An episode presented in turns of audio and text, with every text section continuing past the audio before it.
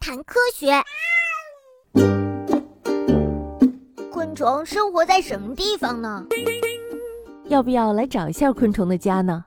但是呀，实际上大部分的昆虫都是没有家的。哎呦，我们本来也没有家呀！哎，好可怜呀，连个家都没有。呃，嗯，怎么会这样呢？当然啦，有些昆虫还是有家的。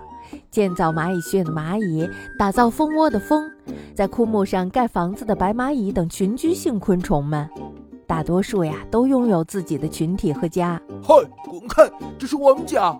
嘿，什么时候轮到你说话了？分明是我先来的。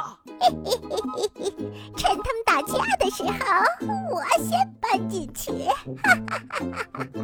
但是呢，大部分的昆虫都过着流浪的生活，四处觅食。嘿嘿，我还是看戏吧。因此呀，一般来说，在食物密集的地方，就可以毫不费劲儿地找到昆虫呢。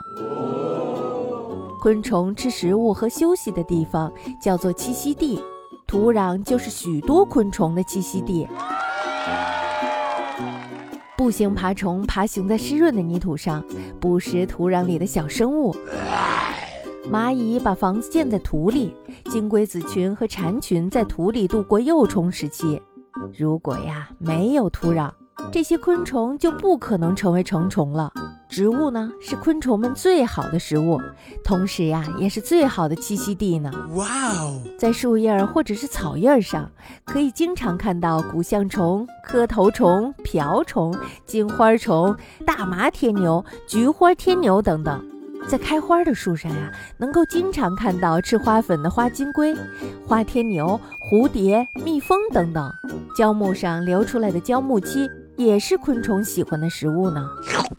越老的树分泌出来的树脂就会越丰富，因此呀，就会有更多的昆虫聚集到这里。最可怕的是大胡蜂，用大下巴争夺食物的深山锹形虫，炫耀大触角的独角仙，蝴蝶、飞蛾、白斑点花金龟、黑菌虫、大木犀虫、大褐象鼻虫。嘿嘿，树脂是人气最旺盛的昆虫的栖息地哟。嘿，拍卖了，拍卖了！嘿，这一小片儿不到三毫米，五万块。我也要，我也想要，可是我没钱呐。那你还不赶紧滚蛋！